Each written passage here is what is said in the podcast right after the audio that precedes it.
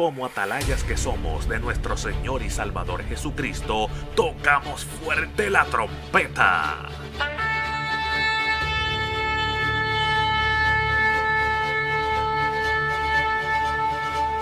Con mensajes de alerta, somos Aplastado Podcast.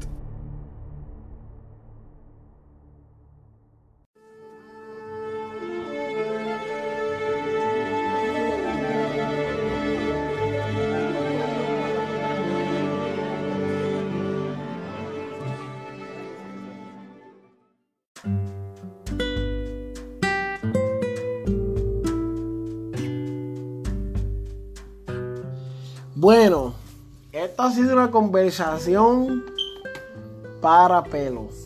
Esto es. Déjame ver, este es el.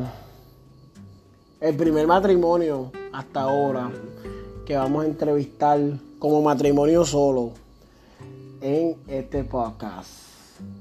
En el otro entrevistamos. ta, ta, ta, ta, ta, ta, ta. Olvídense de aquel por ahora. Pero esto ha sido bien impresionante. Esto ha sido bien. Este, yo espero que a ustedes le haya ministrado, porque a mí me ministró. No, claro, claro, a mí me encantó porque nos dio la oportunidad de abrirnos Claro. y ser real. Y decir verdades. Exacto, exacto. Yo ahora voy al carro mío porque estamos en el estudio aquí profético, Ministerio de Dios impactando. Y, y- y- y yo estoy aquí, aleluya. Y, y ahora cuando yo termine me voy al carro y voy a orar, me arrodillo en el, ahí, en la brea, en el Dixie, Señor, te entrego mi corazón. Sí, chacho, hacemos un llamado ahí frente Sí, del Winn-Dixie. pero es necesario, es necesario entender, amado, que, que esto fue algo impactante para nuestras vidas. Lo que van a escuchar a continuación son dos personas reales. Es verdad que la esposa se quedó callada por un ratito, pero mira, ella es real, ella es real, ella es real. Amén. ¿Verdad? Eh, Ella es buena gente también. No, yo, yo te voy a decir algo. Ya, ya más de la medianoche. Si yo no me gozo esto, mira, no lo hago. No yo lo hablo hago. por ella, yo hablo por Sí, ella. yo, yo no hago esto por el dinero, porque aquí no hay ningún dinero. Yo lo hago por el, por el gozo que me produce a mí. Y si no podemos, y si no podemos gozarnos y ser ministrados, pues Ya, exacto. no es para mí este ministerio. Pero yo espero que se puedan escuchar algo que quieran decir, algo. ¿Cómo la pasaron? ¿Cómo, le, cómo le- Oh. les gustó? ¿Están abiertos a una próxima entrevista con preguntas No, más claro, fuertes? claro que sí. Ahora que ya sabemos cómo esto va, pues podemos traerlo otra vez para ser más real todavía. Ahora sabemos que, que el podcast es bien random y sacan preguntas ahí a lo loco y ¡pam! Y, Sí, ahí pueden, en la próxima pueden hacerme las preguntas que ustedes quieran y en su Ok. vamos. Ah, pues ya estás comprometido aquí para la próxima, así que estamos comprometidos. Para mí sí. Ay, santo, el, el varón habló, así que comprometió a los dos. Así que escuchen esto que viene a, a continuación. Eh, es un momento que vamos a escuchar a, a esta pareja joven eh, hablar temas que yo estoy seguro que en más ningún lugar ustedes lo han hablado. Y tal vez hay una pareja joven que lo necesite en estos momentos, así que escúchenlo para que Dios les ministre. Dios lo bendiga.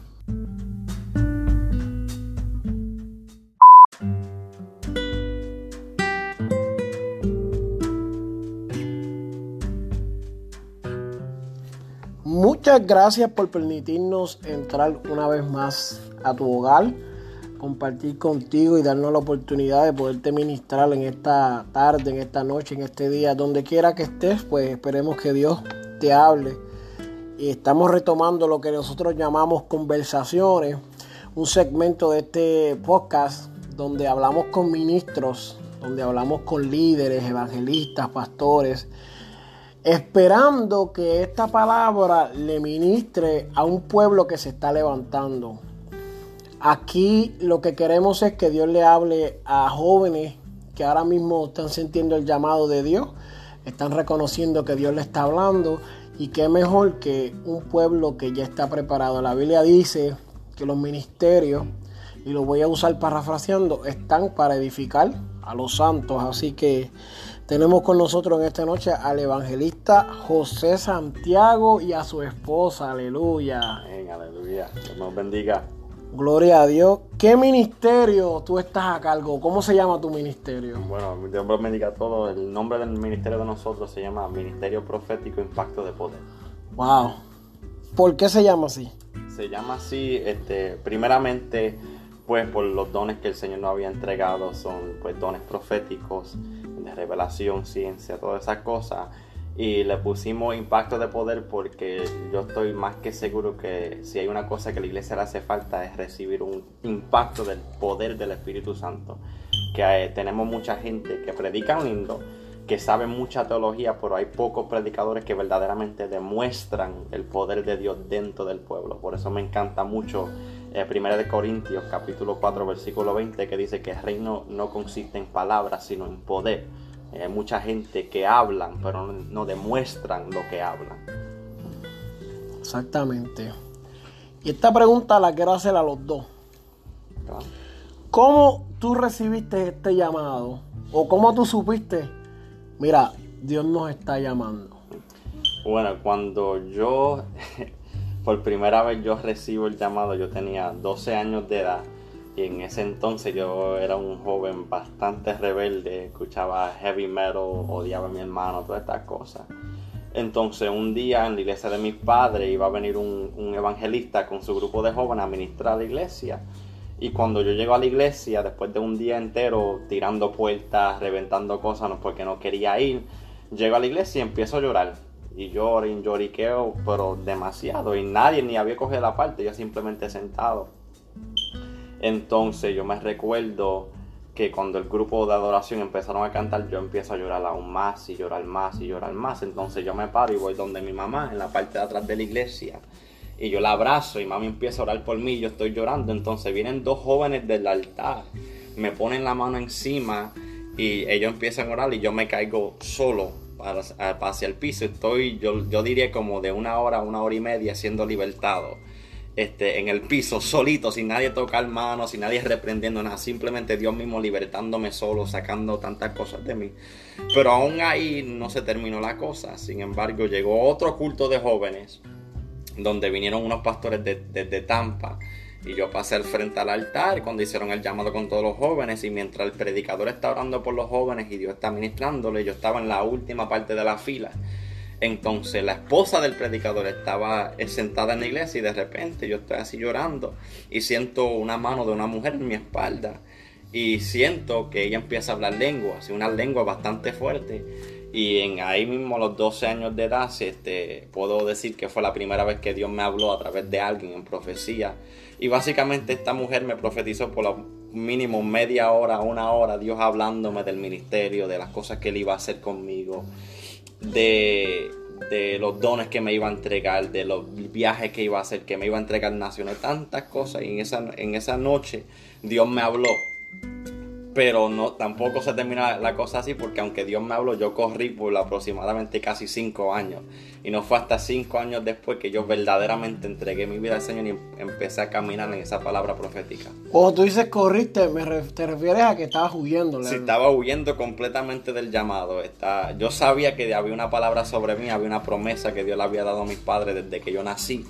Este, pero aún conociendo las cosas que Dios quería hacer conmigo y la palabra que Él me estaba dando, yo no quería, no me gustaba la iglesia, no quería hacer eso, yo tenía mis propios planes, yo quería ser un astronauta literalmente, yo quería trabajar para la NASA, yo tenía mi carrera ya lista, yo iba a ir para el colegio para estudiar este, ingeniería, para entrar a la NASA, para el piloto, todas estas cosas. So, yo estaba huyendo constantemente, constantemente, hasta que un día yo estoy sentado en la iglesia cuando tenía 15 años y después otro culto de joven y estaba sentado después del culto y de repente yo dije dentro de mí, yo no puedo correr de mi llamado por siempre.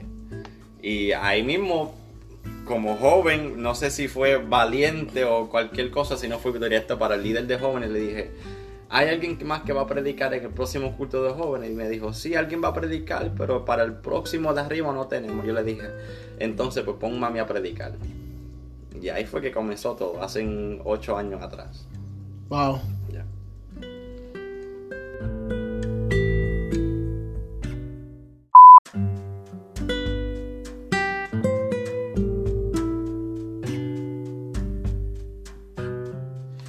Ahora vamos a ir a una pausa y vamos a tener eh, los anuncios de unos sponsors y comenzamos nuevamente con unas preguntitas que nos faltan.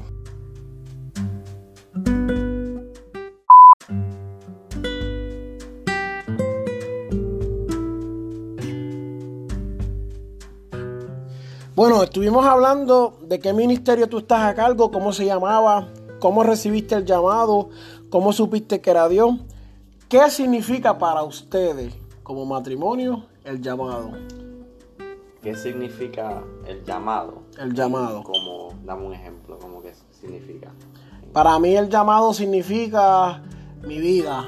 Dios me llamó, para mí el, el llamado es un trabajo, para mí el llamado es una profesión, para mí el llamado es una necesidad. ¿Qué significa el llamado? Igualmente, para mí yo diría, el llamado para mí, aparte de Dios y obviamente aparte de mi esposa, mi familia, eh, el llamado es completamente todo. Eh, tiene que ver todo, tiene que ver absolutamente todo parte de mi vida, mi mente, mi corazón, mi cuerpo, mi espíritu, todo. El ministerio es todo para mí porque yo he entendido que ser llamado por Dios es sobre todo un privilegio. Es un honor, un privilegio que Dios le otorga a uno para poder servirle. Mucha gente toma el ministerio como que, ah, Dios me llamó, pues déjame hacerlo. Para mí es algo bastante serio.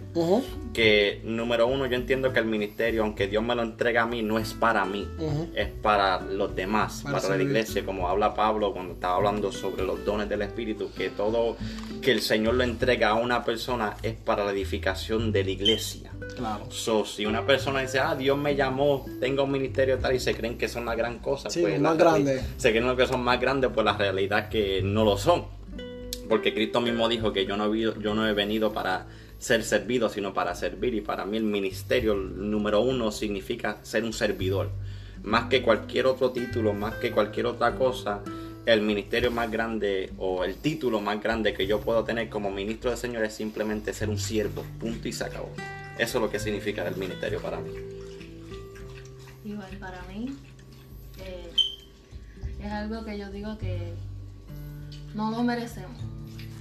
Porque si vemos, es algo que va más allá que predicar, va más allá que cantar, va más allá que decir, um, you know, Cristo te ama, you know, es algo que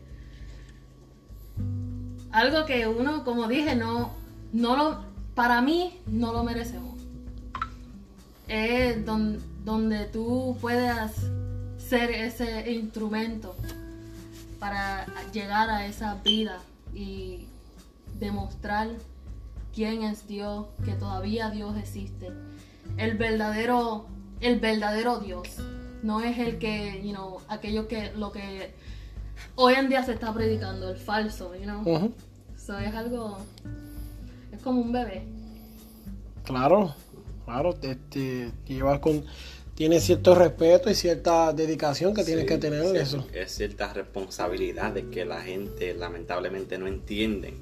Muchas personas toman el ministerio como si fuera un show o como yo digo, la gente toma los ministerios y los dones del Espíritu para promocionar su propio imperio, para crear su propio ego, para crear su propia escena. Suéltalo, suéltalo.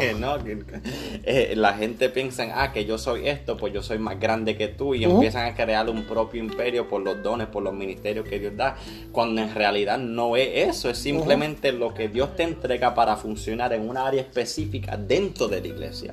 Por eso Pablo dijo, algunos son apóstoles, algunos son profetas, algunos evangelistas, algunos maestros, algunos pastores, con el fin de perfeccionar a los santos para tener el conocimiento de Jesucristo. Ese es el punto. Nadie es más grande que nadie, sino yo entiendo la responsabilidad que yo tengo como ministro. Ok, yo me entrego este ministerio, yo me entrego estos dones. Ahora, ¿cómo puedo utilizar este ministerio y estos dones juntos para edificar la iglesia en la área que Dios me está poniendo? Eso para mí lo que verdaderamente significa tener un ministerio. Sí, que hay muchas personas que toman el ministerio hoy en día para ellos servirse. Exacto. Que ahora una pregunta relámpago. ¿Cuánto por ciento de ministerios, damos un número, un por ciento de ministerios que hoy en día están haciendo eso que se debe de hacer? Sirviendo en vez de ser servido. Sirvi- un por ciento a nivel mundial. Sirviendo en vez de ser servido. O, ¿Verdad? Sí, la- que están haciendo lo que Dios les manda. Están sirviendo. Un por si, si en, puedo- vez de ellos estar buscando su propia gloria. Si te ellos puedo están- dar un porcentaje así a lo loco, yo diría un 25%. Un 25%. Porque yo llevo 8 años predicando la palabra, he ministrado en bastante iglesia y conocido bastante evangelista y ministro. Y lamentablemente he visto que pues los pastores buscan lo suyo, los evangelistas buscan lo suyo, los profetas buscan lo suyo, pero nadie quiere entregarse para servir a otros. Claro. Por eso hay tanta competencia de esta iglesia con esta iglesia, con este ministerio, con el otro Oh. ministerio, tanta competencia, porque ya no se trata de cómo te puedo edificar a ti, cómo te puedo servir, cómo te puedo llevar a un mayor conocimiento de Cristo. Ahora se trata, ok, yo no te puedo llevar contigo porque yo tengo más dones que tú, Dios me usa más que tú, tengo más miembros que tú, y es toda una competencia. De lo que yo puedo ver y puedo he podido experimentar, yo diría que el número es bastante bajito de la gente que sirven en el ministerio con la intención correcta, lamentablemente. Tengo una pregunta súper candente, pero la voy a dejar por ahorita. Ajá. Porque este podcast es mío. Yo pago por él. Y yo tengo mi sponsor. Ya nadie me puede decir sí, no, pregunta esto, no preguntes esto. Claro. Eso nos podemos ir más libres. Ok. Tírala ahí, tírala ahí. Entonces tú, este sí o no, y después tengo otra pregunta con esa misma. ¿Crees tú que la iglesia está haciendo el trabajo que debe de hacer preparando los ministros para ser ministros en vez de ser servidor? Absolutamente no. Fui 100 mil por ciento no. De lo que yo, como dijo otra vez, como lo, de lo que yo he vivido, he visto y experimentado, la iglesia no está haciendo el trabajo de preparar a los ministros lo- para la obra verdadera. Tenemos gente que son ungidos para el ministerio, pero para allá. Nadie toma el tiempo para, sobre todo, disipular. Ya la iglesia se le ha olvidado lo que es el discipulado, el entrenamiento, proceso. Se le ha olvidado lo que es capacitar a un ministro, porque todo el mundo piensa, ah, yo tengo un llamado de Dios, pues mañana voy a ejercer el llamado. No.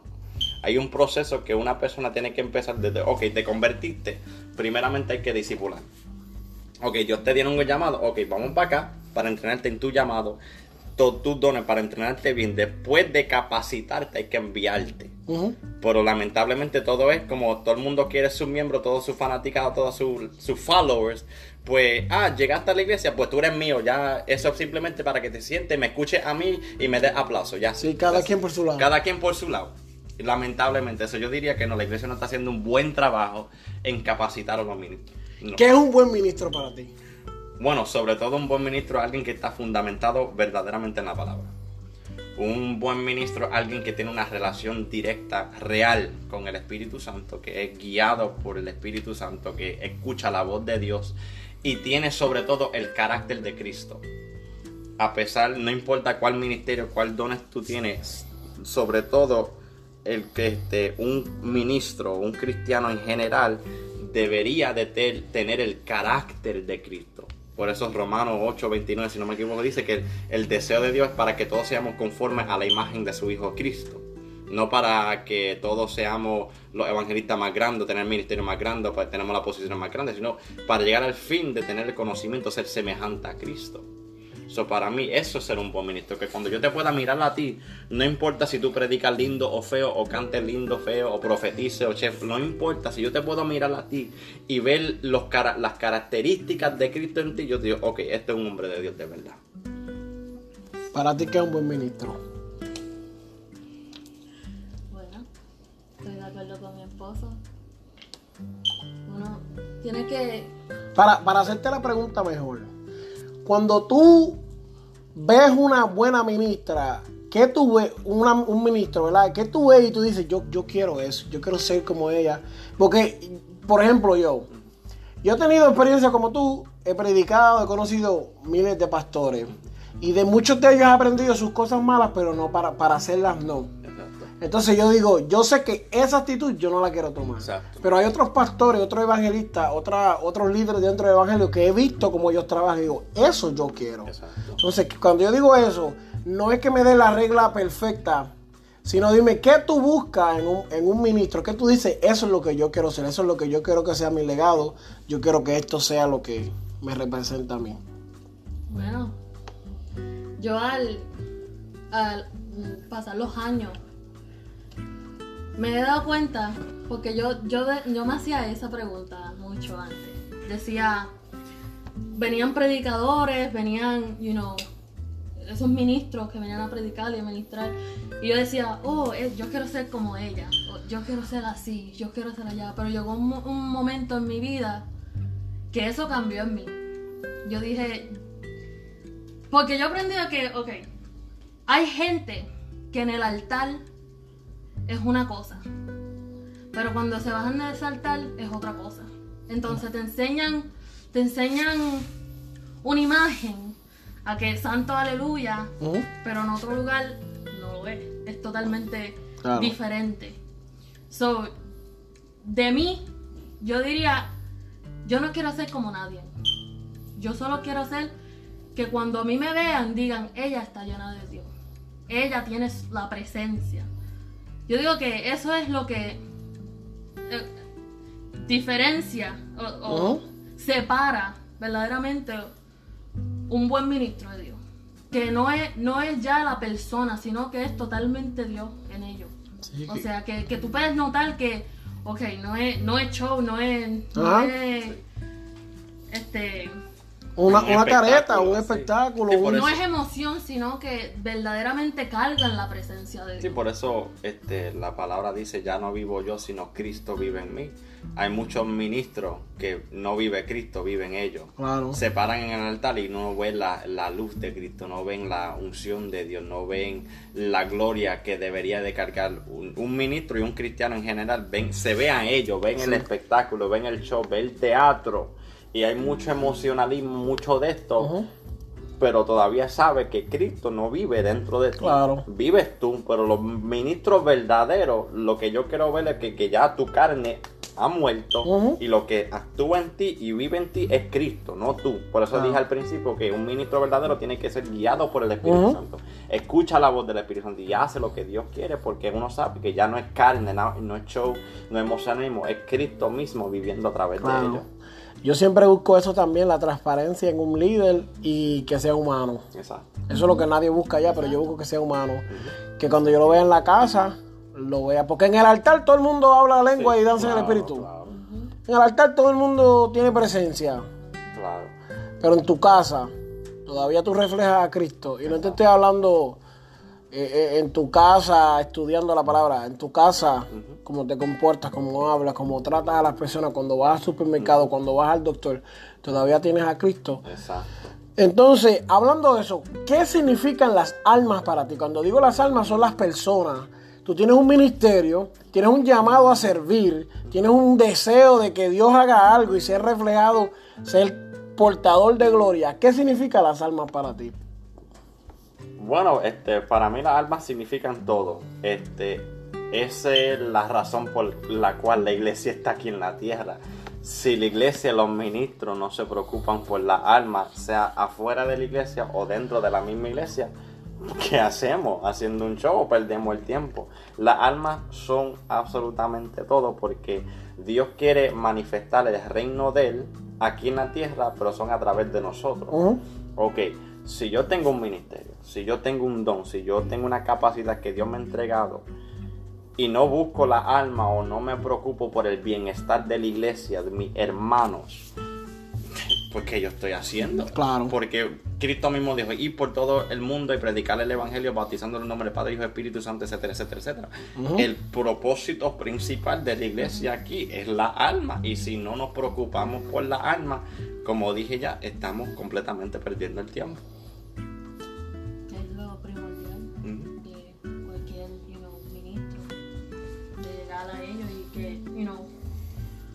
Que ellos puedan alcanzar esa salvación que Dios nos ha entregado a nosotros. Ujú. Amén. Exacto. Y, y- y- y como dije, hay almas del mundo que hay que buscar claramente, pero hay- también hay muchas almas que están perdidas aún dentro de la misma iglesia. Correcto. Y muchas veces el error grande que la iglesia ha cometido en este tiempo es que nos preocupamos más por las almas que están afuera. Y gloria a Dios por eso. Ujú. Preocúpate, que hay que buscar, hay que predicar que Cristo viene, todas esas cosas. Claro. Pero también no nos podemos olvidar de la gente que están herida, da- este, maltratada, perdida dentro de la misma Claro. iglesia. No, y, y- y en ese mismo punto, hay muchas iglesias que están enfocadas afuera, porque hay un montón que no está enfocado en nada, pero Claro. hay muchos que están enfocados afuera y se le olvida que cuando llega, yo lo veo en Facebook poniendo, alaba ahora, esto es una piedrita por ahí. Ah, que si 10 vidas, que si 30 vidas. Amado, pero ¿y cuántas vidas se quedan y se congregan? ¿Cuántas vidas la se salvan verdaderamente? Entonces, es- yo he visto como un guille, porque eso es guille. Ah, que si tantas almas. Es una competencia de cuántas almas se ganan. Yo vi uno que puso en el, el año entero. Es el año. En este Varón, año gané pero- 2.385. Ajá, ¿y cuántas almas están perseverando Esa- ahora? exacto. El impacto no es que el alma se salve, el impacto es que el alma persevere, Exacto. que camine, que se le disipule, que la alma se haga un ministro, porque el problema es esto. Me cucaste y aquí No, va. métele candela, que yo me meto ahí. Que la gente dice como si el ministerio fuera algo exclusivo para una élite dentro del evangelio. Eso no es así. Todos fuimos llamados. Ese es el problema. Todos tenemos un llamado. Todos tenemos un don. Todos. Entonces, queremos llamarnos que el ministerio es para la élite dentro de la iglesia. Vosotros, vosotros los escogidos de Dios. No. Todos somos llamados. Y si la iglesia entendiera eso, fuera totalmente diferente. Claro. Y tú ves hoy en día, y lo voy a decir con respeto, pero los pastores agarran las ovejas.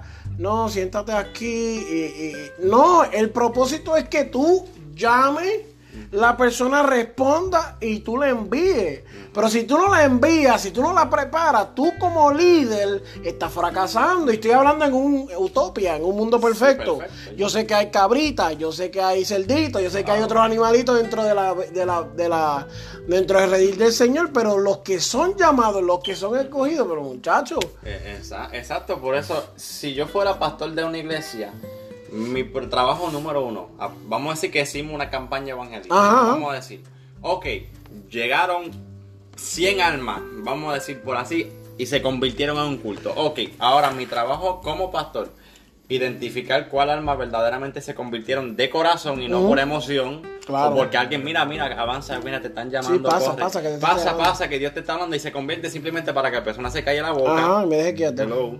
Y, y- y no, pero lo- primeramente, ¿quién se, se convierte de verdad? Número dos, si se convierte de verdad, ok, ahora te toca el discipulado. Enseñarte las reglas, enseñarte por qué eres cristiano. Después de eso, identificar cuál don y cuál ministerio Dios quiere entregarte a ti, si hay un ministerio sobre ti. Y si yo puedo identificar eso, tengo que entrenarte en eso, capacitarte y enviarte. Porque para que tú estés sentado en una banca de la iglesia 24/7, mejor vete para la calle. No hay, pro- no, hay, no hay propósito en eso. Yo tengo un dicho a mi esposa y le digo, estoy aquí en la banca comiendo guata. Sí, exacto. Si Cristo mismo con los 12 discípulos, cuando estaban en la tierra, él mismo cada rato lo enviaba, do- o dos veces, ustedes dos vayan para esta ciudad, ustedes dos para acá, ustedes dos para acá. ¿Por qué? Porque lo estaba capacitando. Le he dado autoridad para echar fuera demonios y sanar enfermos en mi nombre. Lo enviaba dos en dos, dos en dos, cada rato.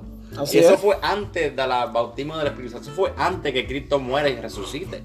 So, él ya estaba preparando los discípulos para lo que ellos deberían de hacer después que él se vaya otra vez para el cielo. Amén. Porque después que Cristo se vuelve al cielo, envía el consolador, son bautizados con el Espíritu Santo y poder.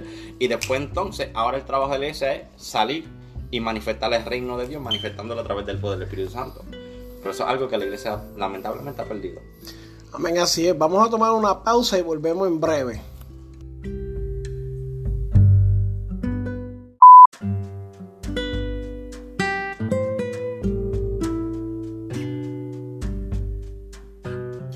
Bueno, ya volvemos.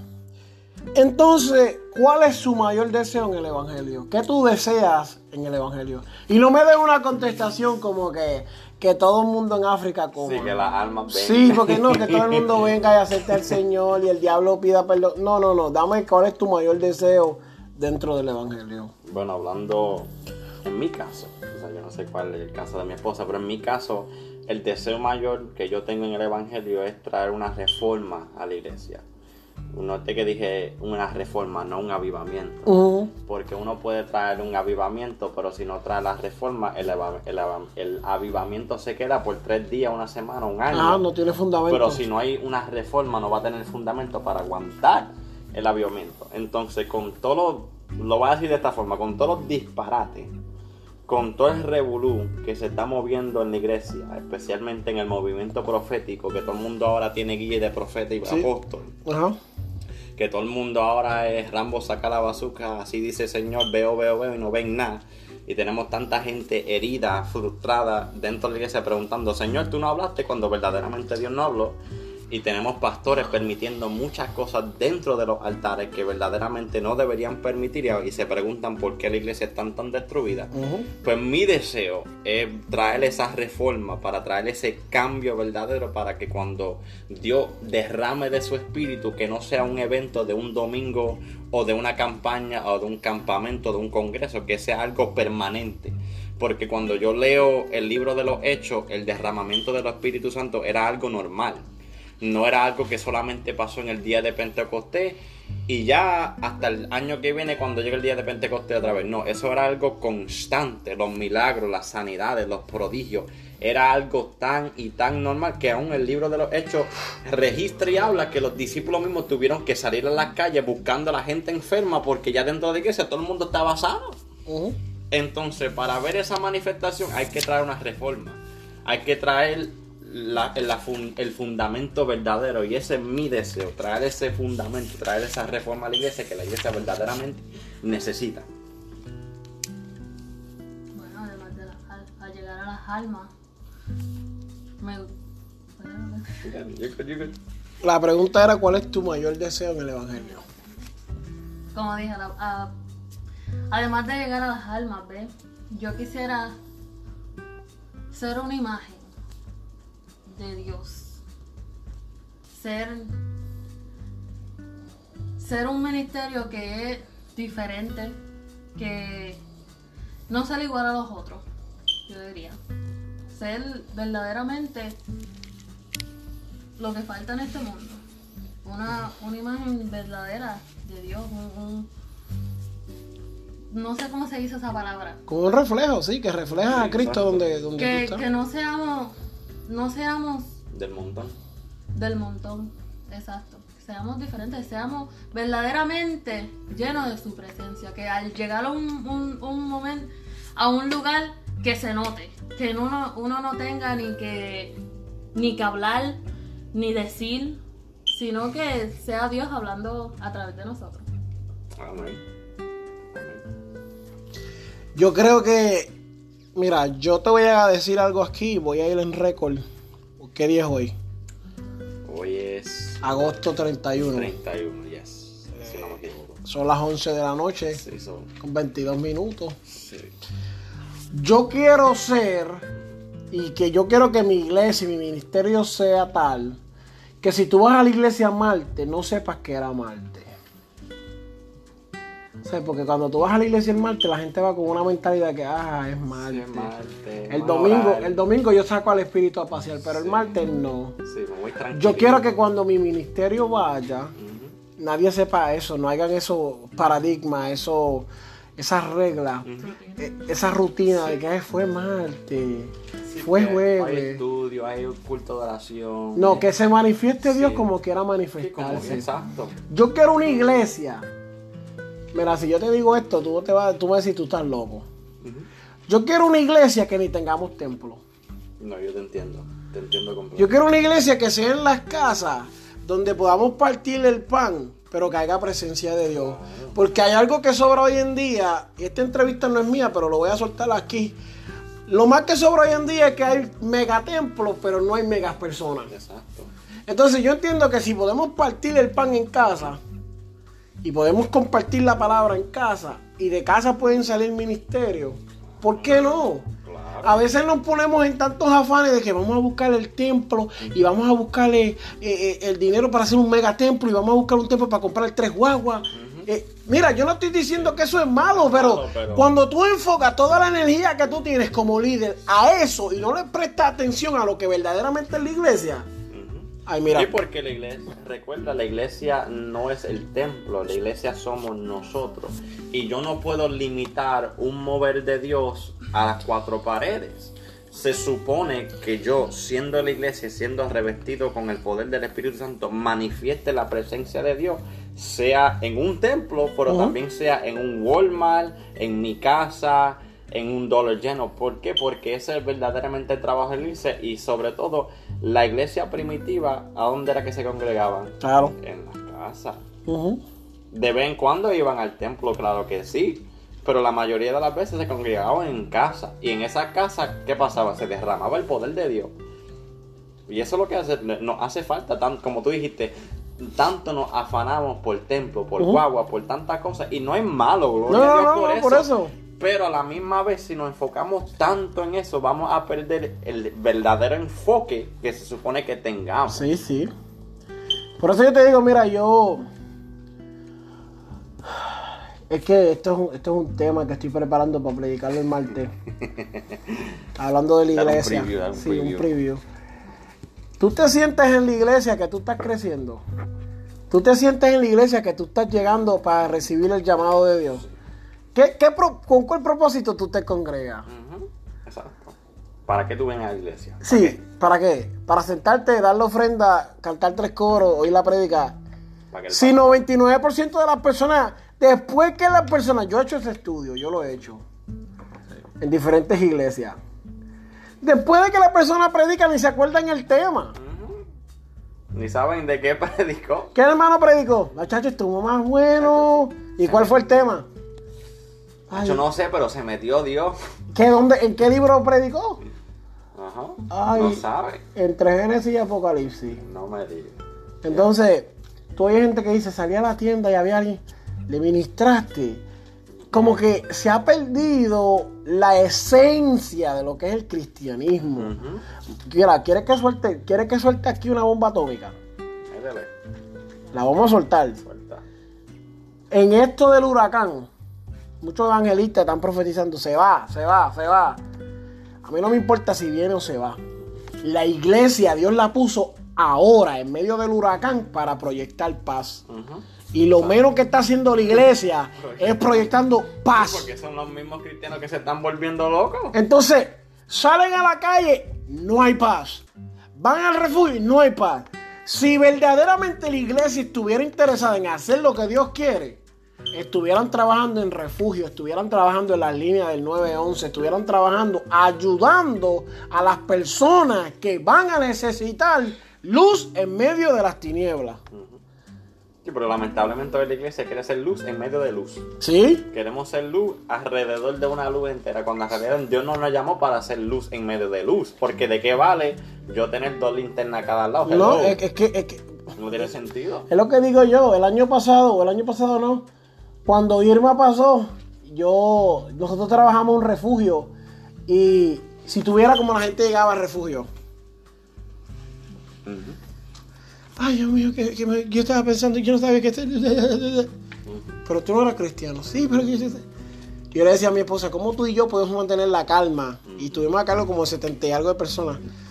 Y, y- y el huracán soplando y mi casa allá, yo tenía una casita y el huracán me la machucó toda. A mí no me importan esas cosas. ¿Sabes lo que yo hice en medio del culto? Un culto, en medio del huracán, un culto. Un culto. Pero ¿qué, qué- qué- qué voy a hacer si eso es lo que yo sé hacer? Aleluyar. Y el viento soplando y nosotros aleluyando. Chicos, por favor, pero vamos a seguir, vamos a seguir, que esto se está poniendo Exacto, bueno, que pique y se extiende. No, exacto, pero el problema, la razón por qué sucede eso es porque la misma iglesia no está fundamentado en la palabra. Están fundamentados en lo que dice el pastor, el evangelista, pero no en la palabra. Se fueron. Se, se quedaron y se fueron Uno, dos, tres, probando. Porque gloria a Dios por los pastores que se Claro. mantienen en la palabra. Gloria Claro que a Dios sí, por claro la que gente sí. que se mantienen en la palabra. Porque todavía quedan siete mil rodillas. Ajá. Pero en estos tiempos, lo menos que se está predicando es palabra. Si tú, me- si tú verdaderamente buscas mensajes en YouTube y te metes a Facebook, lo que la gente está predicando, 95% de lo que están predicando es filosofía, psicología, emocionalismo, pero 5% de palabras. Entonces, ¿cómo yo puedo mantener la paz?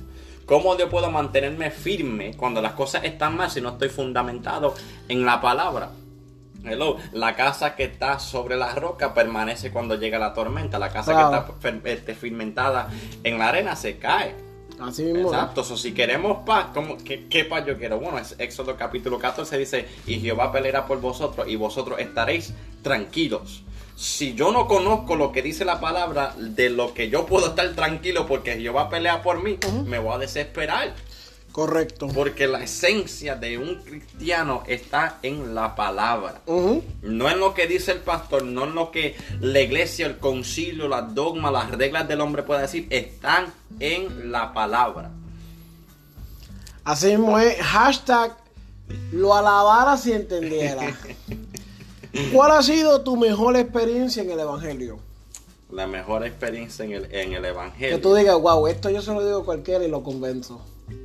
¡Wow! Esta es la esa, esa me cogí, esa me cogí.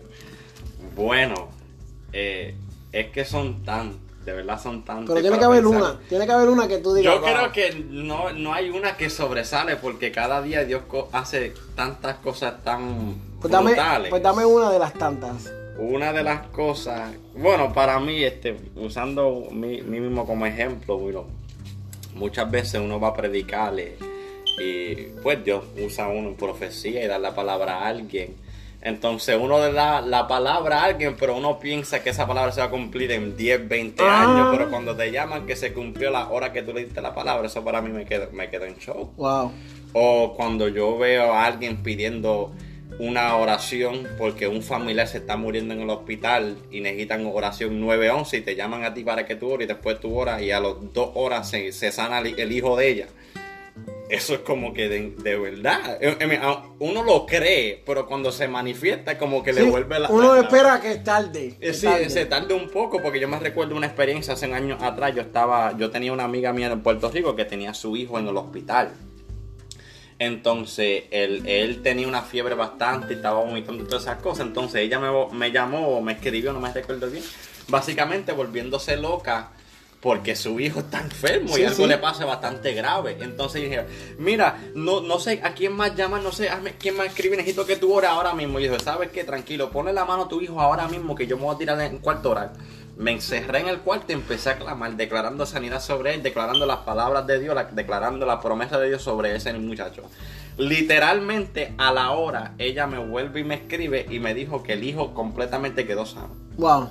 Una vez también, este, yo estaba en un culto, mi esposa, en, en ese entonces éramos novios, ella tenía una infección de garganta bastante fuerte, que tenía todo esto hinchado, tenía una fiebre brutal. Entonces yo le dije, cuando yo regrese del culto, te vamos a llevar al hospital. Pero cuando yo estoy en el culto, Dios me muestra una visión clara y yo me veía poniéndole la mano a ella sobre la garganta y yo ellas levantándose. Le ministraste. Le- entonces, de- salí del culto, un hermano me dijo, mira, Dios me dijo que te diga que le ponga la mano a tu esposa, que Dios la va a sanar. Así, y dije, sabes que ya Dios me lo mostró. Entonces llego a la casa, la mamá dijo, vamos, vamos para el hospital. Yo le dije, espera un momento. Y ella estaba bien débil, que ni podía hablar ni nada. Yo le dije, baby, con todo respeto, mira, levanta tu garganta, voy a orar por ti. Le puse la mano y no, mira, no hablé lengua, no dije, Padre, en el nombre, no, no una oración así bien exagerada de estos evangelistas que no saben orar, pero se quieren guiar de que saben orar. No le dije, Padre, en el nombre de Jesús, tú me hablaste. Tu, pa- tu palabra dice que por tu llaga fuimos curados, etc. Una oración ni de 30 segundos. Ah, Literalmente, inmediatamente se le fue el hinchazón de garganta wow. se le fue la fiebre, se le fue la, eh, todo lo mal que tenía y literalmente al instante se paró y empezó a comer. Algo que no había hecho en par de días. Y al dijo- instante. Y dijo, con este me quiero casar porque no necesito sí, sí, medicina. no, ne- no necesita hospital, no necesita doctor, este es ungido. Y eso son cosas que, como dije, no es una cosa más que otra, Sí, sino que- cada vez Dios hace cosas más grandes. Pero que Dios te use es el me- Eh, lo- eh, la mejor sí, experiencia. que has Dios me use a alguien, como yo diría, alguien que no merece ser usado. Alguien como yo que, Señor, tú me vas a usar a mí. O sea, eso es lo que más impacta. Ah, Bueno, para mí, eh, cuando yo aprendí, diría cuando yo aprendí lo que la fe puede hacer, es capaz de hacer. O cuando, cuando, diría yo, el día que aprendí que es una cosa diferente en hablar, porque tú lees la palabra, o sea, porque tú, tú lees que, ok, Dios liberta, Dios sana, pero es diferente cuando tú has pasado por eso y ahí tú llegas a... Tú no... Es como... Tú no, tú no lo dices porque lo leíste, sino porque lo viviste. La recompensa. exacto. Amén. ¿Cuál ha sido tu peor experiencia en el Evangelio? Ah. Uh, la peor experiencia. Esto también es no es una que sobrepasa todo porque yo diría peor experiencia. Lo digo, lo digo de esta forma. Es una cosa que alguien te hiera en la calle que no conoce a Dios, pues porque están perdidos. ¿Qué más tú esperas? Pero que te hieran, que te maltraten, te rechacen dentro del cuerpo de Cri- Cristo, eso duele. Que un pastor reconozca o sepa lo que Dios quiere hacer contigo y no te impulsa lo que Dios quiere hacer contigo, eso duele. Tú llegar a una iglesia a ministrar sin gasolina, sin nada, y después de un mensaje tremendo y Dios te empieza a usar, literalmente que te quiten el micrófono y básicamente te manden a sentar. Eso duele porque yo me recuerdo una experiencia donde yo prediqué una iglesia bastante grande, que si digo el nombre todo el mundo la conoce, pero este fue un culto de jóvenes. Fue un culto de jóvenes y mi esposa estaba ahí y unos ministros de nosotros, entonces me invitaron así de repente. Y Dios me dio un tema que era generación de atalaya, que básicamente hace falta gente que se paren en la, en la muralla a velar, a ver lo que Dios quiere mostrar para alertar al pueblo. Un tremendo mensaje. Entonces hice el llamado y literalmente como 70 o 80 jóvenes pasaron al altar. Yo dije, esto se va a formar un revolú pentecostal aquí. Porque empezaron los músicos a tocar y Dios empezó a ministrar, gente cayéndose al piso, de jóvenes siendo impactados por Dios. Entonces imagínate, tú estás orando por alguien, literalmente orando, clamando por ellos, dándole una palabra, diciendo así dice el Señor. Y que el pastor de jóvenes te tome del hombro y te dice, y te jale para atrás, perdón, te jale para atrás y te diga, queremos orar por ti en otra palabra, ya se acabó el tiempo, cállate la boca, se acabó el culto porque eran las nueve y media. Y yo, pues, obediente, yo no voy a pelear. Dijo, sí, está bien, ora- oraron por mí, whatever. Después, como eran las nueve y media, ya se acabaron, pasaron cinco minutos después que el culto se, quería, se tenía que acabar, whatever. Yo me senté frustrado. Entonces, el líder de jóvenes despidió el culto. Literalmente despidió el culto. Todo el mundo se puede ir. Y los jóvenes, todos todavía en el altar. Nadie se quería ir. Él mismo, mismo tuvo que volver y coger el micrófono. Y él dijo, palabra por palabra, dijo: Yo no sé por qué ustedes están aquí si ya yo despedí el culto. Y todavía estaban jóvenes llorando, siendo este, eh, eh, ministrados por el Espíritu Conmovido. Santo, conmovidos por Dios. Pero como la rutina o el protocolo no era que Dios se moviera, sino que era ya a las nueve y media y ya el predicador se extendió por cinco minutos, hay que votarlo, pues. Y yo, pues, por presentado, yo me levanté de la silla y empecé a ministrar. Hasta que literalmente prendieron la silla y empezaron a votar la gente, literalmente. Me, me- me ha pasado. Una vez me quitaron el micrófono. Otra vez me dieron F en la clase de predicación en, en el instituto. El pastor que me quitó el micrófono lo botaron de la iglesia. ¿Mm? Eh, porque Dios no es injusto. Exacto. Me dieron F en el, en el instituto bíblico de predicación y el instituto lo cerraron. Y yo al mes después del instituto salí y prediqué un mes completo en Puerto Rico. 31 veces prediqué con esa F. Exacto. Y tuve la ocasión donde.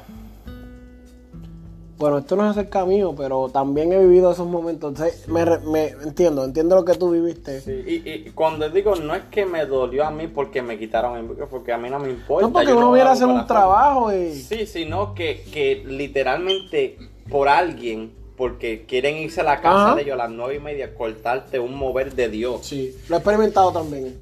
Claro, ya, termina, vámonos, vete, vete. Exacto, Desde mira. la primera banca. Sí, exacto. Y yo entregué la parte y el Espíritu Santo dice, para ti yo no he terminado. No. Se levantó una profeta, ya, aquí todo está acabado nada, así que vamos a seguir. Sí. Y yo aquí, toma, para que respete. y- y esas cosas duelen que la gente ya, ya no le interesa Sí. el mover de Como Dios. que ya, mira, yo no estoy en humor para el culto, vámonos. Sí, Eh, ya, ya. yo recibí lo mío, vámonos. Sí, y después tienen la valentía de venir donde mí y me- literalmente me entregaron un billete de 20 pesos en mi mano y dijo, gracias por dejarte usar por Dios, que usarte por Dios si tú no me dejaste. Sí, gracias, gracias por ministrarnos. Podemos ti. No, no, yo no quiero esa oración. Sí, eso, eso yo diría sería, eh, ha sido la, peor experiencia. Dios te bendiga, no, que tu Dios no me bendiga nada. El mío ya me bendijo. La peor, peor experiencia, experiencia, que has tenido en el Evangelio. ajá. Zumba ahí sin, sin pelo en la lengua. Zumba ahí lo que tiene, zúmbalo. Dile una, yo sé, Juan. Bueno, mi peor experiencia es en que tu propio, como dicen, tu, tu guía, tu, el que se supone que te guíe, sea el que te destruya básicamente por toda tu vida o por, por largos años. Como una piedra de tropiezo, tú dices. Como, como que te marque tu vida. Ok. que a que tú crees que tú creas en algo en que ser joven vamos a suponer ser joven como Claro. me pasa a mí Sí, sí. yo fui una joven que pues yo pasé por muchas cosas y yo tenía un pastor y ese pastor pues era a ese tiempo mi consejero mi padre espiritual mi guía el que sabía todo de mí y que esa persona venga y coja por por uno ser joven y ser ignorante podemos decirlo así que venga y, manipule lo que tú hayas pasado, manipule tus sentimientos y abusara de ti. Esa para mí fue un golpe muy, muy fuerte. Porque de ahí pues uno dice, ve, ¿dónde está el Dios que Ajá. verdaderamente, you know, el que se supone que estuviera ahí, el Dios que liberta, el Dios que supuestamente te cubre? Ujú. Eh, para mí fue Sí que la, la fe de uno, experiencia. la fe de uno es conmovida cuando suceden estas cosas. Wow. ¿Cómo tú afrontas las críticas? como los dos? Porque el ministerio no es solamente tuyo, porque las críticas Claro. que caen, caen para los dos. ¿Cómo ustedes, af- a- a- y pueden ser de dos maneras diferentes, pero los dos, Sí. cómo afrontan las críticas a su ministerio? Críticas, palabras negativas, eh, malentendidos que la gente dice, no te limites. Fácil. Yo no la enfrento. Yo dejo que Dios la enfrente. Como dijo ahorita, Éxodo capítulo 14, versículo 14. Jehová peleará por vosotros y vosotros estaréis tranquilos. Tú habla todo lo que tú quieras hablar. Claro. Tú critica, tú, lo que tú quieras dar, háblalo. Pero cuando papá te coge y te dé un tapaboca bien brutal. Claro. ¿Por qué? Porque la, la gente no entiende que Jehová pelea por su hijo. No es, no es de mí tomar mi venganza, porque la palabra dice que la venganza es mía, dice el Señor. Entonces, si alguien me critica, si alguien habla, si alguien me whatever, porque yo me voy a, ah, no, tú esto, ah, no, porque Sí, sí, sí. habla, habla todo lo que tú quieras hablar. Porque hay alguien allá arriba que pelea por mí.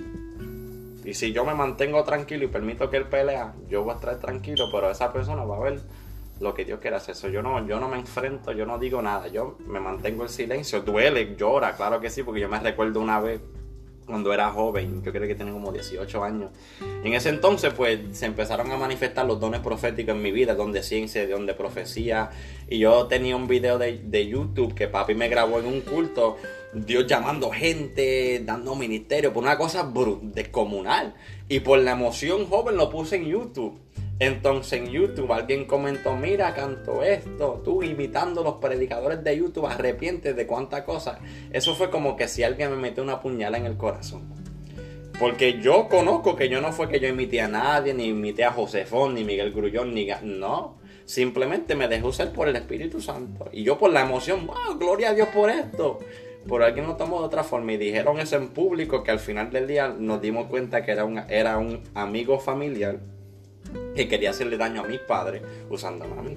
So, en esa noche yo lloré, yo fruté, yo grité, pero al fin del día yo no dije nadie, no comenté, simplemente borré el video. Al rato que me di cuenta que vino la, mano de Dios sobre esa persona y le cayó bastante fuerte. Como dije, Jehová peleará por, por vosotros y vosotros estaréis tranquilos. Yo para mí, pues, yo he aprendido que aunque hagas bien y hagas mal, la gente habla. A mí, yo llegué a un punto en mi vida que a mí lo que la gente dice no me importa. A mí lo que me importa es lo que Dios dice de mí. So, hablan, critican, pero como mi esposo dice, Jehová peleará por nosotros. Claro. No se le puede- a eso no se le puede untar maquillaje, eso no se Sí. puede ver bonito. Al Eso. final del día, pues, Tenemos que hacer lo que Dios dice y, Mm, y y como quiera, aunque la gente, yo digo, aunque la gente hable mal de mí, yo todavía mañana tengo que levantarme y hacer lo que Dios manda. So, ¿Qué enseñan en la iglesia? ¿Qué tú enseñas? Cuando digo que enseña, hay gente que me dice, yo enseño la santidad de Dios, yo enseño doctrina. ¿Qué tú enseñas cuando tú predicas, cuando enseñas, cuando hablas, cuando Bueno. ministras? como cuando yo lo que yo enseño en la iglesia porque yo era maestro de estudio bíblico en mi iglesia recientemente y aun cuando predico básicamente en palabras sencillas yo me enseño la palabra yo no me enfoco en un aspecto principal o un aspecto ahí me quedo en, como ejemplo como tú dijiste ah yo enseño la santidad yo enseño esto no yo enseño lo que dice la palabra tal y como dice pero si yo tendría, tendría que escoger un tema o un mensaje, yo diría que el mensaje que más me gusta es sobre la gracia de Dios. Me encanta, yo sé, yo sé dar clases y conferencias de escatología, de matrimonio, del poder de Dios, de los dones, de los ministerios, claro que sí, como dije, de, de la reforma de la iglesia. Pero para mí el tema de la, de la diferencia entre la ley y la gracia de Dios es un tema que a mí me, me fascina. Porque me he notado que mucha gente en la iglesia viven en el evangelio y se sienten tan culpables, se sienten tan mal, se sienten tan atados. Porque ellos están tratando de ganar su salvación. Sin embargo, cuando uno lee la escritura, ve la ley, ve lo que dice la ley, ve la gracia de Jesucristo, no se da cuenta que no hay nada que yo pueda hacer que pueda ganar, obtener mi salvación. Que la salvación que yo tengo es simplemente por la gracia de Dios por mi fe en Cristo. Ahora, mis hechos demuestran mi salvación. Pero el hecho de que yo vaya a la iglesia no significa que soy salvo. El hecho de que yo predique no significa que soy salvo. El hecho de que yo ayune 24 horas al día y cuanta cosa no significa que soy salvo. Lo que soy salvo simplemente por mi fe en Jesucristo. Y mis hechos demuestran mi salvación y mi fe en Él. Y eso es algo que la iglesia necesita entender porque como dije, hay tanta gente hay tanta gente que vienen a la iglesia. Ah, no, porque si yo no voy a la iglesia siete días a la semana, Dios me va a matar. Mentira. No. Ah, que si yo, yo no oro eh, eh, siete horas a la semana, o si- me voy a volver loco porque Dios no me va a salvar. Y si Cristo viene ahora mismo y no estoy en el culto, me voy a quedar. Entonces tú estás basando tu salvación por lo que tú puedes hacer, no por lo que Cristo ya ha hecho. Cristo murió por todo, por tu salvación. Ahora, no estoy diciendo que no vaya a la iglesia ni ahora, no estoy diciendo eso. Pero si tú tienes esa cosa que si tú no vas a la iglesia todos los días y te vas a quedar sin Cristo, bien, Sí. tú estás mal. No importa lo que nosotros hagamos, nosotros no nos podemos salvar. Exacto. Y ese era el punto de la ley. La ley vino para que el pecado abundase, pero ¿qué dice la Biblia? Donde abundó el pecado, sobreabundó la gracia. Y mira esto, la obra no nos salvan, pero nos condenan. Ay, eso es otro tema para Ah, otro día, otro amado. Dale, dale. Mi esposo. para ti. Bueno, para mí, algo que yo siempre he dicho, enseñar o mantener o seguir demostrando el amor que, que Jesús nos enseñó a él cuando él estaba aquí en la tierra. Porque algo que yo he visto mucho en la iglesia que a mí me pone es que llega una persona y esa persona es diferente o no es como, no, o sea, no habla como tú o no se viste como tú, pues la echan a un lado. Y muchas muchas de estas ocasiones pasan en la iglesia. You know, se mete, se entra un, un homeless o una persona diferente. Ah, diferente, diferente. La echamos a un lado. Yo una vez llegué a la iglesia y tenía una pantalla aquí, seis acá, el pelo parado. No, yo entiendo, yo he entrado a la iglesia así, también me han visto con cara de demonio y yo lo que tenía era la necesidad. He ido con un moñito y lo que fui a la iglesia porque nadie me mandó, yo quería ir a escuchar palabra y ¿quién es aquel vagabundo allá atrás? Bueno, un vagabundo más que necesitaba la palabra. So, yo entiendo lo que estás diciendo, entiendo el concepto. Una, so, eso es lo que yo siempre digo.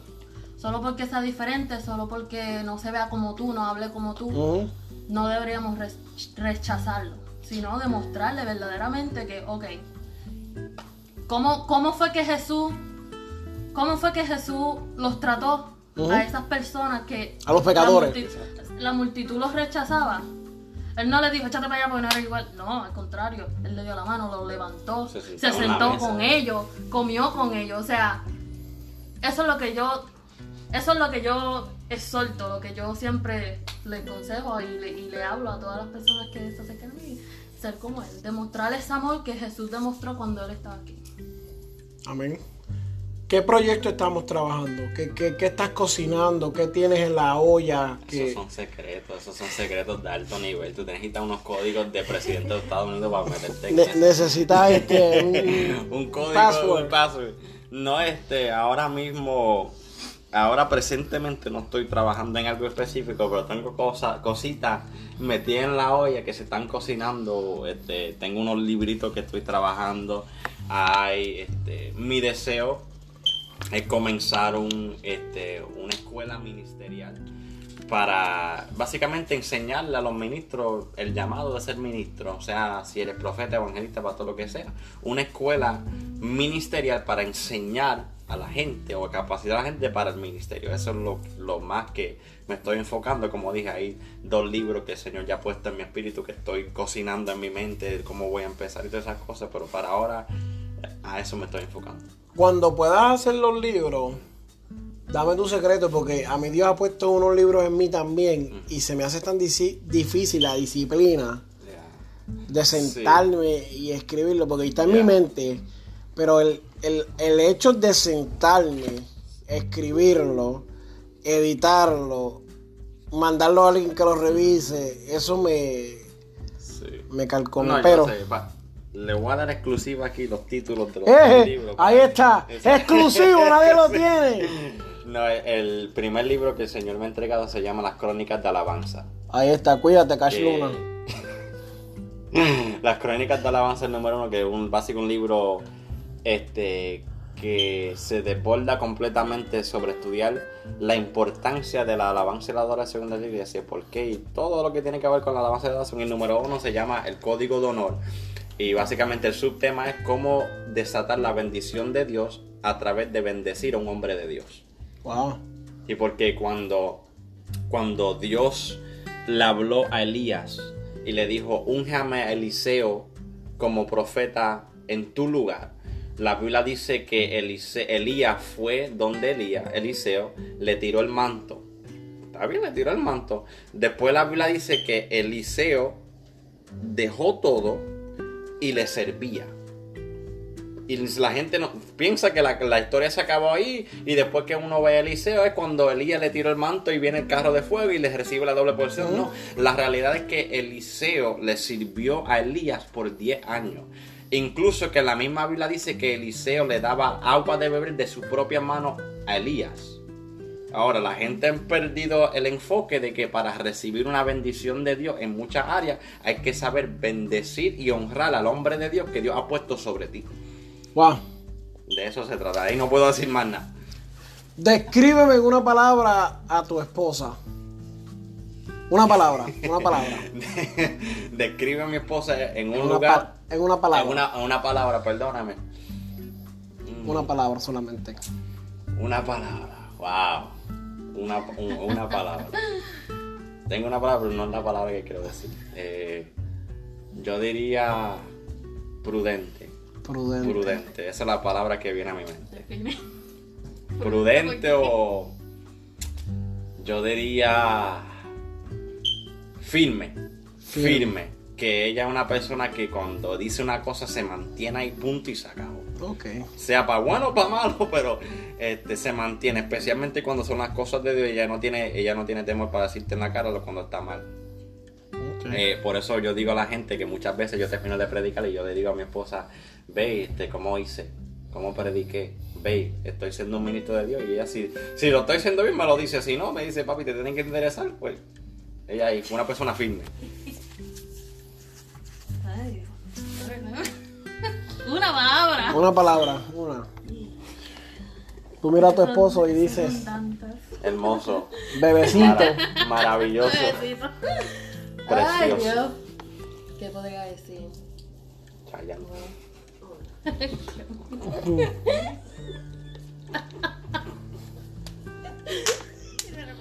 Dale, que, que esto es como juego. está eh, exclusivo. Esto es como un juego de básquet. Vamos a entrar en el, en el overtime y tengo unas preguntas candentes. Dale, en una Bueno. palabra. Es que como yo te digo, son tantas que puedo decir. Fue una de las Una- tantas. una de las tantas. Es, es sensitivo. Sensitivo. Es bien sensitivo, bien sensible. No, es, o sea, no sé cómo. Puedo decir sensitivo. Sí, la gente, va- la gente ahora va a buscar en Google sensitivo y va a decir Pero con sensitivo a la voz de Dios. José sabes. Santiago. No, José es, Santiago es, sensitivo. un- es una persona de verdad que, que, que siente. Siente todo. Yo, yo podría decir que yo soy bien fría al lado de él porque él es. Literal. Él, a de una palabra que le dicen o lo que sea, él lo va a sentir al máximo. o sea, no sé cómo explicarlo. Sensitivo. Todo lo que puedas imaginarte de esa palabra, eso. Wow. Continuamos. Uh, Un consejo. Un consejo. un consejo que le das a una pareja de ministros jóvenes. ah, ah. Un Un consejo. consejo que le puedo dar a una pareja. Te acabo de presentar a esta pareja, ellos están comenzando. ¿Qué consejo tú le das? Manténganse unidos sobre todas cosas. Este, unidos en el sentido espiritual, emocional e incluso físico. Um, muchas personas piensan que todo en el... eh, lo voy a decir de esta forma, la vida de un ministro es una, vi- una vida bastante fuerte que no todo el mundo está capacitado en llevar. Claro. Um, es una vida sacrificial en todas esas cosas. Entonces, cuando digo unido, entiendan que no todo es espiritual, que no todo tiene que ser la iglesia ni el ministerio. Que hay cosas que pues tienen que sacar tiempo para ustedes. Claro. Unirse, obviamente, si van a predicar, unirse en oración, unirse en ayuno, unirse en la palabra, unirse en el mismo pensamiento. Porque hay momentos donde yo estoy ministrando y mi esposa está sentada en las bancas, pero ella me está mirando como que me dejando saber, hey, algo se está moviendo aquí, pon aquí o mírate a este, me dice, unido en esa forma. Pero tan pronto nos bajamos del altar, tenemos nuestra vida como matrimonio, que ya lo que pasó en el altar se quedó en el altar. Claro. Yo tengo que sacar tiempo para mi esposa, sin una iglesia, sin ministerio, sin un evangelista. Sacar tiempo, unirse en ese sentido. Claro. Que no me quitan las de esto. y- Las palabras. Yo no tengo que hablar si ya lo ha dicho Yo todo. le quito las respuestas a ella. Ok, No, pues está bien. pero Eso, que sobre todas las cosas que no es para ser ultra espiritual, porque como él dice, el, you know, no significa que todo es así espiritual, pero, No. pero una de esto que yo digo que de verdad, verdaderamente es algo fuerte para mí, una, una llave para mí, la primordial, que debe tener, mantener a Dios en el centro Ok. Yes.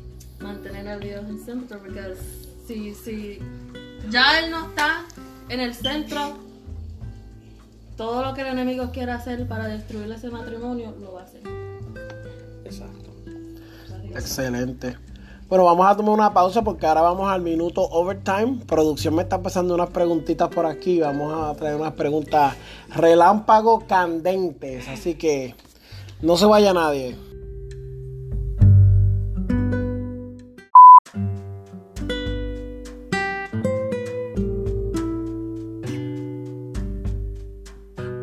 En vivo, volvimos ya, volvimos, volvimos. Aquí tenemos un vaso lleno de preguntas, unas preguntas relámpago. Y yo se las voy a hacer. Y vamos a hacerlo en modo como un juego. Si el esposo no puede contestar, la esposa tiene que contestar por el esposo. Oh, crap. Ok. O viceversa. Si la esposa no puede contestar, tú tienes que contestar como si fuera tu esposa. Ay, Jehová. Ok. ¿Ok? Porque si somos un matrimonio, si somos una sola carne, alaba la gloria de Dios si te atreves en esta hora. Dios. Tienes que saber cómo contestar. Sí, malanga time. Prepárate que aquí vamos. Vamos a morir. Esto es en vivo, esto es yo. Aquí yo no le he hecho esto más a nadie. Vamos, preparado, ready. Vamos allá. Primera pregunta. Primera pregunta. Dice. Ah, sí, acabamos de contestar esta pregunta ahora mismo. Esta pregunta la hicimos ya. Coge otra, coge otra, coge otra. Sí, ah, pues ya, ya, ya te. Ok, Ahora la coge otra, coge otra. Sí, ya. Hicimos esa pregunta. Vamos, vamos para la segunda pregunta.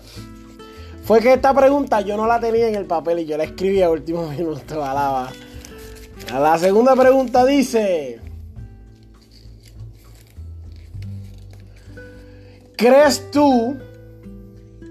Y tú tienes que ayudarla a ella. ¿Crees tú en la totalidad en el ministerio de tu esposo? Jesus. Ok, di la pregunta de nuevo. ¿Crees tú en el llamado total de tu esposo, en el ministerio, eh, en, en lo que Dios, en lo que Dios está haciendo? ¿Crees tú? ¿Qué, ¿Cuál es tu respuesta? Si alguien te pregunta en la calle, ¿qué tú le dices? Sí que creo. ¿Crees? ¿Por qué tú crees? Porque es algo que no solamente Dios le dio a él, sino me lo, me lo dio a mí también. Entonces, ¿cómo yo voy a estar al lado de alguien? O sea, ser parte de algo que yo misma no creo.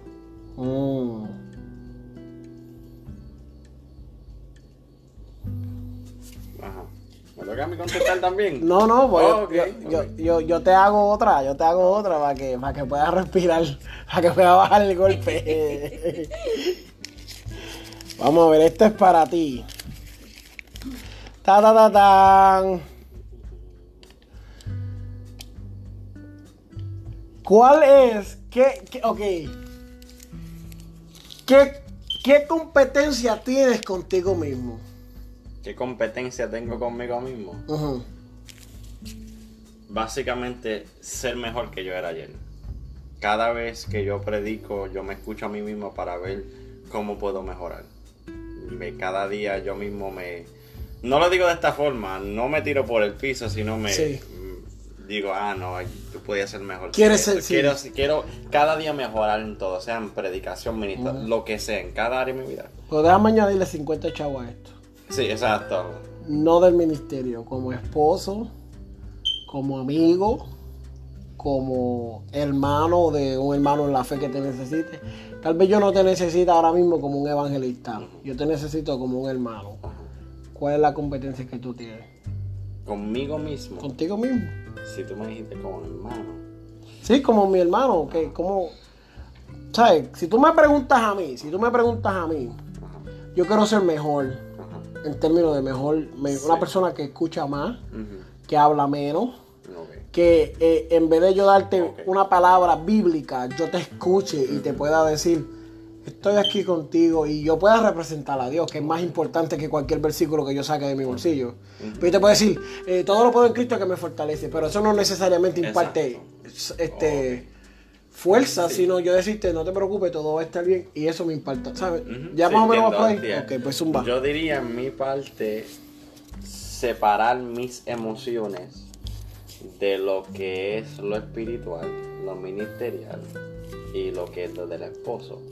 Como dije ahorita, no todo se trata de la iglesia, Claro. no todo es espiritual. Este, mi problema es como dijo mi esposa, soy sensitivo emocional porque yo me entrego mis emociones. Como yo digo a la gente, cuando yo amo, yo amo de verdad, yo me entrego. Así que soy, me así. Entonces se me hace muchas veces difícil separar mis emociones de una situación para ver lo que verdaderamente está pasando, lo que verdaderamente se está pensando, lo que verdaderamente se está diciendo, porque mis emociones las tengo aquí. Y se me hace difícil sacar mis emociones para ver la realidad. Eh, me, me gusta porque mi problema número uno es que yo contesto emocional. Yo no soy emocional, no todo me afecta. La manera como hablo parece otra cosa. Es decir, tú me puedes decir, ah, tú eres un perro muerto y no me aporte. Pero como yo contesto, dice mucho más que como yo Pienso. Sí. Y, y, pues, estas son preguntas random, hermano. Aquí yo estoy metiendo la mano y sale la pregunta. Yo no tengo, yo no tengo, y el orden sale a lo loco. Yo no tengo este poderes mágicos ni nada de eso. Ah, ya, ya la leí. ¿Qué te falta crucificar? ¿Qué tú dices todavía? Tengo que llevar esto a la cruz del Calvario. Que, que esto, tengo, esto tiene que morir. Para tú decir, eh, ya no vivo yo, más vive Cristo en mí. ¿Qué, qué es lo que tú tienes que decir? Vamos a hacer esta pregunta a los dos. Bueno, te hiciste una pregunta ahorita que dice qué es lo que tú tienes cooking o qué es lo que tú tienes cocinado, cocinando. Yo diría que Dios me tiene cocinando a mí. Porque no, o sea, de lo que ¿Cuál- él dice. Espérate, antes, porque hay gente que nos está escuchando de otros países. Cuando tú dices que te está cocinando, tú dices que Dios te está preparando. Como en cierta manera Dios, Dios está trabajándote, procesándote. Sí, Eso estoy es. en las manos de la Ok, ok, solamente para, para aclarar, porque hay otros países, España, Brasil. Ok. Estoy en las manos del alfarero, yo diría. Ok, Y soy un. Un vaso. un- sí, quebrantado totalmente.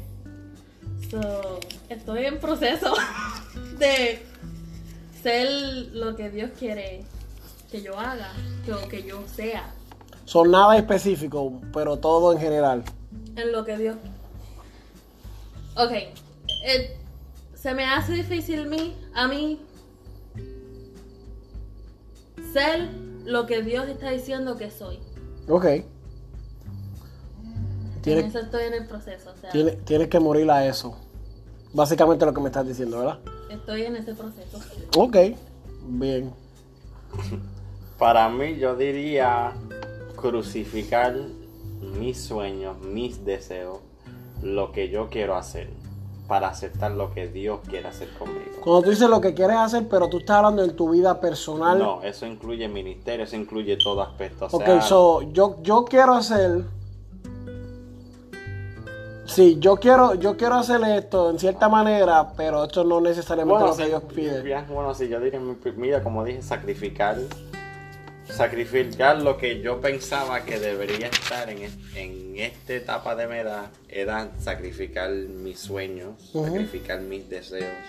Como yo dije ahorita, mi deseo, mi sueño era trabajar para la NASA, ser astronauta.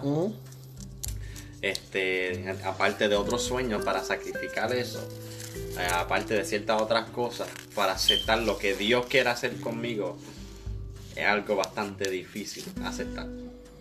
Pero yo sé que es algo que necesito clavar en la cruz. Ok. Macho poderoso. Tengo una pregunta aquí, bien candente. Ok. Y dice así. Viven lo que predican. Los dos. Sí, matrimonio, porque esta va para los dos. Viven lo que predican. Un ejemplo, tú sales y dices. Bueno, no, tú sabes, tú entiendes. Sí, sí, yo Deja que el espíritu te explique Bueno, mejor. eh, no, yo entiendo. En mi, empezando yo en mi caso, yo diría, hablando claro, honestamente, no siempre. Hablando 100% claro, no. Porque es algo mucho más fácil pararte en un altar, predicar algo que tú conoces mentalmente e Ujú. intelectualmente, que tú vivirlo. Que es, es como yo digo, es- hay una gran diferencia de que algo esté en tu mente o en tu cabeza, que tú sepas intelectualmente, que se te meta en el corazón. Claro. So, yo te puedo parar en un altar, en una conferencia, predicarte al frente de mil personas y ca- ca- que caiga fuego del cielo y whatever. Pero para yo poder vivir esa misma palabra que yo estoy predicando, tan pronto yo me baje del altar, es, algo totalmente diferente. Y muchas veces yo he tenido que mirarme al mismo espejo, ponerme la mano yo mismo, predicarme a mí mismo. Y dije, hey, arrepiéntete tú, porque la realidad es Ujú. difícil vivir lo que uno predica. Claro. Como dije, Yo he tenido que, yo he tenido que pedirle perdón a mi esposa antes de subir a predicar y decirme yo mismo, mira, Sí. perdóname mi amor. Yo sé que si yo no arreglo esto contigo, eh, mis oraciones van a ser estorbadas y voy a ministrar. Han habido va- va- varias veces donde yo he salido a predicar en la iglesia solo, sea porque mi esposa está enferma, no puede ir por cualquier Oh. otra razón y hemos tenido una discusión o lo que sea. Y yo, mientras me arrodillo, yo saco el teléfono y le digo, babe, por favor, perdóname. Yo sé que lo hice mal, whatever. Y Claro. ahí mismo, antes de, porque si yo me paro a predicar con ese revolú en la mente, sí, no se puede. no se puede. Por eso la Biblia dice que antes de tú traer la, eh, la ofrenda al altar, reconcílate con tu ¿No? hermano primero. Y Sí. después trae la ofrenda. Mano a mano con él. mano a mano con él. Pero indaga más. Es que tú me quitas todas las palabras de mi boca, entonces, ¿qué, qué, no- qué más decir? Si tú lo dijiste ahí, claro. Es verdad. Ok, está bien. Te vamos a dejar pasar esa. ¿Cómo se refleja Cristo en su matrimonio? Ok. ¿Qué, cómo, ¿Cómo te explico esto? Sencillo. Ustedes son ejemplo para otras parejas. Ahorita me hablaste que, que estás capacitado para, para enseñar, hablar, ministrar, conferencias, todo eso. Pero cuando no puedas hablar, cuando sea solamente acciones, cuando sea solamente ejemplo, ¿cómo ustedes reflejan a Cristo en su matrimonio? Por ejemplo, yo te puedo decir, en mi matrimonio, mi esposa es el Espíritu Santo. Constantemente me está diciendo, no hagas eso, no hagas eso, no hagas eso, no hagas eso, no hagas eso. Santo. Y, y yo soy más como, como, ¿sabes? como Jesús, más controversial. Yo invito a Saqueo a casa, yo Sí. invito a los publicanos, venga, vamos. a- Pero mi esposa es el Espíritu Santo. Mira, no digas eso, no escribas eso, no hablas eso, no pienses eso, ¿se entiende? Y, y sin hablar, la gente ha visto eso y dice, tu esposa es el freno en ti, ¿entiendes? Y, y, y son el complemento de que. Empieza. Tienes que empezar tú ahora porque como él le contestó lo último, ¿cómo ustedes reflejan a Cristo en su matrimonio? ¿O cómo lo quieren reflejar? Porque, porque vamos a ser claros, estamos hablándole a jóvenes que se están levantando ahora, ministros que están comenzando y nosotros no, ninguno es perfecto en ningún lugar. Pero ¿qué, ¿qué plan tú tienes para alcanzar eso en cinco años? ¿Un plan realista? ¿Un plan que puedes alcanzar en cinco años? ¿Cómo tú puedes hacer eso? Y es un plan real. En cinco años, ¿cómo tú reflejas a Cristo en tu matrimonio?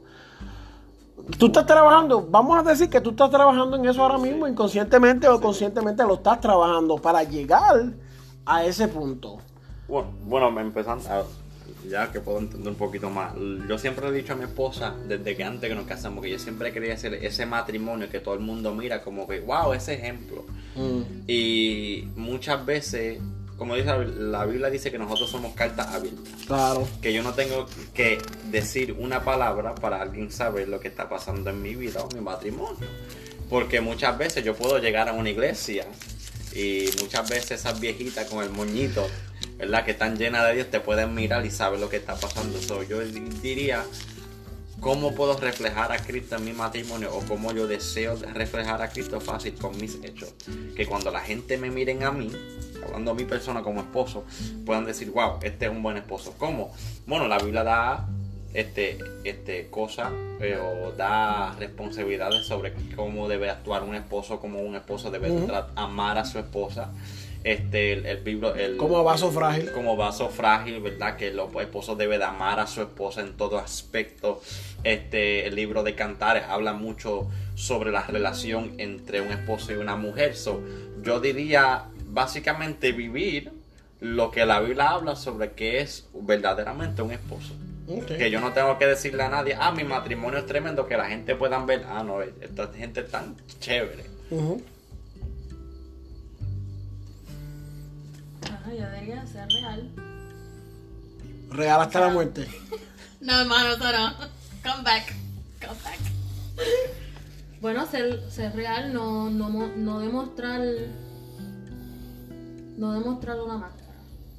Ser, ser honesto. Porque eso es uno de los errores que muchos muchos de los matrimonios fallan. Por eso que muchos matrimonios fallan, porque le enseñan un todo va a estar bien, esto no va a pasar, el matrimonio es lo más bello que esto, o lo más. Barack. En realidad. Todo va a estar bien. eh, y en realidad, Exacto. pues, no es así. Muchas veces no es así.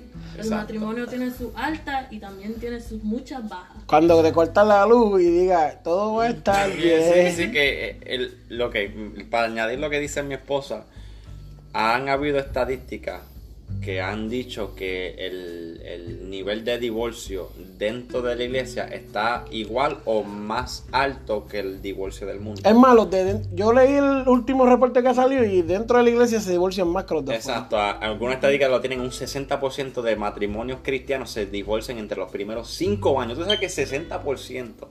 Entonces yo me pregunto, ¿por qué? Bueno, ah, bueno, obviamente la respuesta número uno, bueno, porque no están viviendo lo que dice la palabra. Y número dos es porque los pastores y lí- líderes no están capacitando a matrimonio para hacer matrimonio, número uno, y número dos, le dan falsas expectativas de lo que es un matrimonio. Porque como dice mi esposa, ah, eh, mucha gente piensa que todo va a estar bien, que todo, whatever, tiene a Dios. No, no, porque cuando dos personas se casan, hay un mundo acá, un mundo acá, y se unen y hay dos mundos que están chocando y causa una explosión. Claro que sí. Posiblemente el primer año se va a hacer honeymoon. Claro, no, imagínate. Whatever, el whatever. primer año no le aguanta lo que sea. Claro cualquiera. que sí, pero ya cuando pasan dos años, tres años y ya hay ciertas cositas que tú aceptaste con cuando eran novios, que ahora no lo ha- no quieres lidiar, pero ya olvídate, aceptaste el reto y ahora tienes que lidiar con todas estas cosas, más el peso del ministerio, más el peso de la familia, más las cosas que pasaron cuando niños, más las enfermedades, todas estas cosas, gente que no están preparados, lo que verdaderamente uno se enfrenta cuando es matrimonio y lamentablemente es porque el reto del divorcio está tan alto. Entonces, para yo ser un reflejo a Cristo, tengo que reflejar a la gente, como dice mi puesta, ser real, que dejarle entender a la gente que no, no todo eh, es color de rosa todo el tiempo, pero con Cristo se puede. Básicamente demostrar que Dios también restaura. Dios, Dios también, you know, No, y es, es- y es la verdad, este, aquí producción me acaba de pasar una notita. La realidad es que no se, no se explica lo que es verdaderamente el matrimonio. Y nosotros venimos del mundo, todos los que venimos del mundo, con una expectativa de que es peaches and cream. Pero como yo estaba hablando aquí con el ministro los otros días, no solamente, antes de entrar a eso, uno de los problemas más grandes que tiene es la diferencia en sus hábitos espirituales. La- lo que hace el esposo para orar no es lo mismo que hace la esposa. Lo que hace para ayunar no es lo mismo. El, el estilo de vida de la iglesia, de salir, de compartir, no es lo mismo. Y eso es parte del fracaso. Más, mucho más que de otras cosas. Eh, es un monstruo que no se le explica a los jóvenes, porque yo estaba hablando con el ministro. Eh, eh, no se le explica cómo llevar la cuenta de banco juntos, cómo ministrar, qué saber, qué hacer, lo que no hacer. Desde que yo me casé con mi esposa, eh, nos casamos y paralelo se casaron un montón de parejas. Y hemos visto que, pues, no es, no es algo que nos agrada, pero se han divorciado y era toda la semana para Disney World.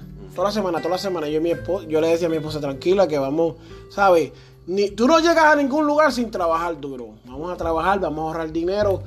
Después, cuando tengamos nuestras cosas, como una casa, un carro y esas cosas, pues salimos a ese, ese, a ese punto de estar viajando y tirándonos fotos, esa vida falsa. Sí, exacto. Pero ellos no, este, vamos a tirarnos fotos en Gold Disney toda la semana. No, vamos a tirarnos fotos que estamos trabajando para las cosas de nosotros.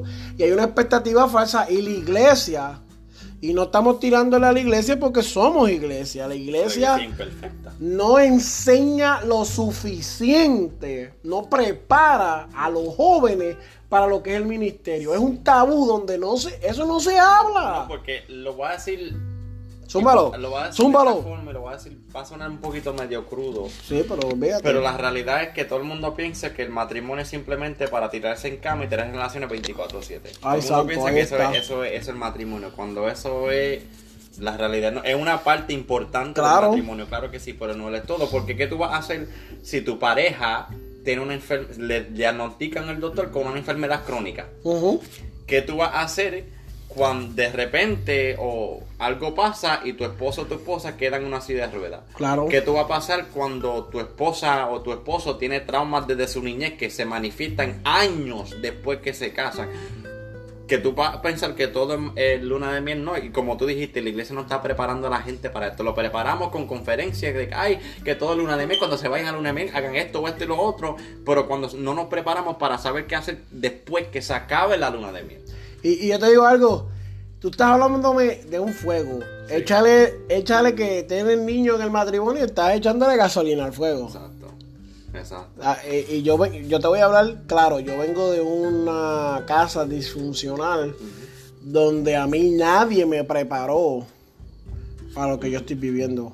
Y yo leí más de 12 libros antes de casarme. Que si con quién me casaré, que si el acto matrimonial, que si sexo, amor y mentira, que si pasión, amor y Cristo. que si Derek Prince, que si Sem- Lester Sumrall, que si, que si, que si Goyita, que si Goyito. Nada me preparó cómo disciplinarme como para trabajar con mi esposa y como para ser ahora un padre. Y he leído libros en cantidad para ser un buen padre y nada me ha capacitado para lo que he encontrado. No, claro, y usando mi propio ejemplo, yo puedo decir que yo y mi esposa somos completamente gente diferente en todo aspecto. Por el punto, el, me empieza a serie. El punto no es simplemente, ah, que yo soy diferente que tú, que eres diferente, pero pues vamos a divorciarnos. No, el punto es, ok, tú eres diferente en esta área, yo soy así. Ahora, ¿cómo podemos utilizar nuestras diferencias? ¿Cómo trabajarla? Para trabajarlo junto a lo que Dios quiere para nosotros. Pero todo el mundo, ah, tú eres diferente, no te gusta esto, ah, pues vete para la... Sí, sí, Lamentablemente en las redes, como dije, nos preparan desde la boda hasta la luna de miel, pero no nos preparan después lo que pasa en la luna de miel. Entonces tenemos los primeros cinco años, 60% de los cristianos divorciados, lamentablemente. De todo esto que tú me estás hablando, de todo esto que ustedes me están hablando, y con esto vamos a terminar. ¿Qué tipo de iglesias son ustedes?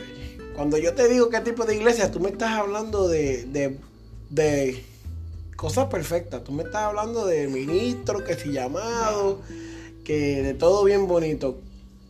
¿Qué, ¿Cómo tú te identificas? Tú te, si tú me preguntas a mí, y yo lo voy a hacer bien claro, después en otro podcast digo por qué.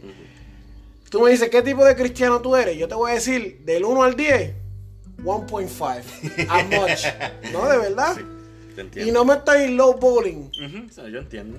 Hay tantas cosas que yo veo que puedo hacer y no estoy haciendo, que yo digo, yo soy un 1.5. ¿Qué, ¿Qué tipo de cristiano tú eres? Yo diría que yo soy un cristiano imperfecto, con mis luchas, con mis batallas, con mis muchos defectos. Claro. Y todo esto es básicamente un ser humano que simplemente necesita un salvador. Claro. No me identifico como un mega espiritual, Ujú. apóstol ungido, que querubín de altos rangos espirituales. Simplemente me considero un siervo de Dios imperfecto que necesita un salvador. Punto. Alaba la gloria. Es que me lo dice de esto. Pero igual. Soy una persona que necesita necesita a Dios. Ok. Necesita dije, salvación. Un, un hombre imperfecto que necesita un salvador que ama a Dios sobre todas las cosas. Eso es. Eso. Bueno, pues hemos llegado a nuestro final. Gracias a todas las personas por escucharnos. Esperamos que le pueda ministrar. Quiero dejarle saber a todas las personas, ¿verdad? Que, que hacen una vueltita por el canal. Eh, miren, eh, escuchen los otros programas. Hay muchos programas, hay muchas entrevistas como esta, hay muchos prédicas, hay momentos íntimos ahí que hemos puesto para que usted sea ministrado y pueda recibir de parte de Dios. Esto fue nuestro hermano José Santiago y su esposa. Nietzsche Santiago. Aleluya. Así que Dios me los bendiga.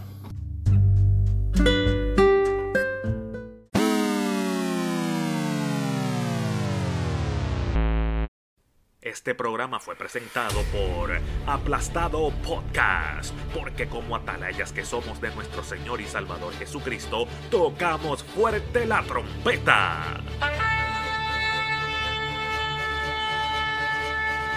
Con mensajes de alerta y sin ningún temor, porque si Dios con nosotros, ¿quién contra nosotros?